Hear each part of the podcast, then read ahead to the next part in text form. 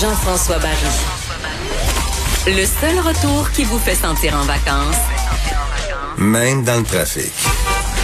Cube Radio. Chronique automobile avec Germain Goyer, producteur de con- du contenu à, à l'auto- au guide de, de l'auto. Ouais, je vais recommencer ça du début. Attends un peu. Chronique automobile avec Germain Goyer, producteur au contenu automobile pour le guide de l'auto. Bonjour. Bonjour Jean-François. On l'a eu du deuxième coup. Non, mais je vois que tu as un beau menu. Tu as plein de choses à nous parler. Je vais faire l'introduction rapidement pour qu'on sauve du temps. Puis finalement, je m'en fâche, puis c'est juste plus long. Voilà. C'est, mais c'est pas très grave. euh, donc, euh, effectivement, tu as dit un menu chargé aujourd'hui. Euh, en, en- à Shanghai, euh, visiblement, on, on dort pas sur la Switch, hein, comme on dit. On est en train de, de- d'expérimenter avec des, euh, des clients cobayes, des robots taxis. Donc, autrement dit, euh, un taxi, euh, mais sans conducteur. Eh. Euh, franchement, c'est, assez impressionnant. As-tu déjà essayé une voiture? Je sais que vous autres, vous êtes souvent invités là, dans différents événements automobiles. Une voiture sans conducteur?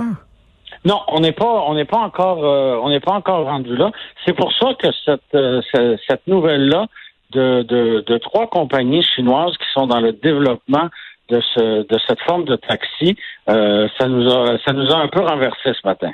Oui, parce qu'il y, a- y a quelque chose, moi en tout cas, il y a quelque chose d'insécurisant là-dedans, là. Embarqué dans une voiture, pas de, de chauffeur, puis euh, qui t'amène du point A au point B, me semble que je serais stressé. Ben effectivement, mais pourtant, euh, ce qu'on nous a dit, c'est que le public était très réceptif euh, face à euh, face à cette nouvelle technologie-là et que euh, ben, les gens étaient, étaient nombreux à vouloir à vouloir l'essayer. Euh, il faut quand même mentionner que pour le moment, tout ça se passe en banlieue de Shanghai dans un périmètre défini et qu'il y a quand même un, conducteur qui est là, mais qui a visiblement les bras croisés. Donc, on est encore à, un stade expérimental euh, dans, dans, dans le processus, mais toujours est-il que euh, c'est quand même c'est quand même bien avancé. Euh, c'est assez simple en fait, hein, parce que via une application, comme on commanderait euh, un taxi normalement, eh bien euh, là on commande cette cette forme de taxi et on a simplement indiqué le trajet qu'on désire qu'on désire effectuer et la voiture se présente et on décolle. Euh, le seul hic, si on veut, c'est qu'il n'y a pas moyen de changer l'itinéraire une fois que que, que, qu'on- que la voiture a démarré, parce que, ben évidemment, c'est pas c'est On peut pas y parler? Non, exactement. C'est pas comme un chauffeur de taxi qui est assis devant toi. Là, tu peux pas, tu peux pas lui parler. Donc euh, pour ça, euh, pour ça, c'est peut-être pas, c'est peut-être pas l'idéal. Et euh, ce qu'on a vu, c'est que dans les notes là des euh, des, premiers essais, euh, le freinage était extrêmement sec euh, lorsqu'il y avait euh, lorsqu'il y avait un arrêt obligatoire finalement qui se présentait. Donc ça se retrouvait à être fort désagréable pour les gens qui ont expérimenté ça, mais euh, j'ai espoir que tout ça va être euh, tout ça va être peaufiné. Écoute, Germain, euh, ma fille a son temporaire présentement. J'ai l'impression que tu décris sa conduite. Donc, on, on- les freinages sont secs. On est assis à côté, mais on n'a pas les mains sur le volant, mais bien proche. Fait que ça, ça ressemble On n'a beaucoup pas à les mains quand. sur le volant, mais on a les mains on a les mains bien moites. Oui. Et, euh, et euh, je permets quand même de glisser que les taxis que- qui, qui, qui, euh, qui font partie de cette nouvelle expérimentation-là, ben, ils n'ont rien à voir là, avec un vieux Buick Century, là, euh, comme, comme il y a longtemps roulé à Montréal. C'est des Volvo flambant neuves. Et euh, si c'est des Volvo, c'est pas pour rien. C'est parce que euh, Volvo appartient à une compagnie qui est elle-même chinoise, Geely. Donc, euh, comme on dit, tout est dans tout. Tout est dans tout. Parlons maintenant de Hyundai qui, euh, qui voit sa Ioniq devient, de- devenir la, la nouvelle marque électrique. Oui, exactement. Donc, depuis quelques années, on avait, on avait la Ioniq au catalogue de Hyundai qui était déclinée en trois versions. Une version hybride, une version hybride qui, elle, était rechargeable et une version 100% électrique. Et là, ben, on, est, on, on va de l'avant avec, euh, avec le nom qui, qui, qui visiblement résonne, euh, résonne bien.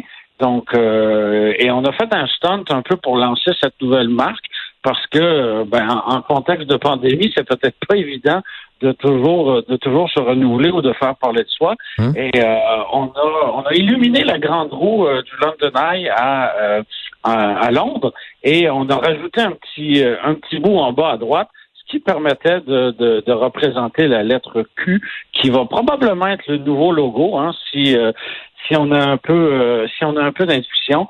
Et euh, donc, euh, on va avoir, c'est effectivement les trois voitures actuelles, mais il y en a trois nouveaux modèles qui devraient arriver dans les quatre prochaines années. Euh, donc, ça devrait commencer avec un multisegment l'an prochain. Et ben, tous ces nouveaux modèles-là vont porter un, un, chiffre comme appellation. Donc, ça va être très, très simple. Donc, des chiffres pairs pour les berlines, chiffres impairs pour les VUS. Ben, comme on n'a pas parlé de pick-up ni de décapotable, euh, on devrait être correct pour tout de suite. Bon, mais en tout cas, c'est une bonne nouvelle, tant mieux s'il y a de plus en plus de voitures électriques. Et d'ailleurs, il y a Cadillac qui va lancer un VUS électrique. J'imagine qu'il ne sera pas donné. Non, effectivement, on nous a pas mentionné de prix euh, chez Cadillac. Euh, on a dévoilé, on a, on a lancé les photos du Cadillac lyrique euh, sur Internet euh, ces derniers jours. C'est un véhicule qui était très, très, très attendu et euh, on nous a donné très peu de spécifications techniques en lien avec ce véhicule-là. On nous a quand même dit que l'autonomie allait être de plus de 80, 485 km d'autonomie. Ah ben ça, c'est bon, ça. Donc ça, ça va être intéressant. C'est un VUS qui semble de grand format, qui va être bâti sur une plateforme modulaire, qui va être utilisé euh, pour le, développement de d'autres véhicules électriques, toujours chez GM. Donc, euh, et là, on a vu des photos de l'intérieur, c'est super luxueux, très technologique. On a un écran incurvé de 33 pouces euh, de, devant les yeux quand on est à la place du conducteur. Donc, pour moi, il y a une chose qui est claire. C'est beaucoup, ça, 33 pouces quand même. Oui, effectivement, on n'est pas loin d'une télévision d'il y a quelques années. Là. Mais donc c'est ça. pour, moi, il y a une chose qui est claire avec ce, ce dévoilement-là, c'est que on a, on a, oui, on a l'intention de produire des véhicules électriques chez GM, mais ce ne sera pas des véhicules électriques euh, bas de gamme et à prix abordable parce que euh, ben, visiblement c'est pas pas nécessairement rentable pour le pour le moment. Donc on va y aller avec des véhicules qui vont être chers et ça va être le cas aussi du GMC euh, du GMC Hummer hein, parce qu'on se rappelle que Hummer le, la marque revient sous un sous un modèle Électrique? vendu chez GMC. Mais oui, ça va être électrique. Donc, est-ce qu'il pourrait partager ou une autre?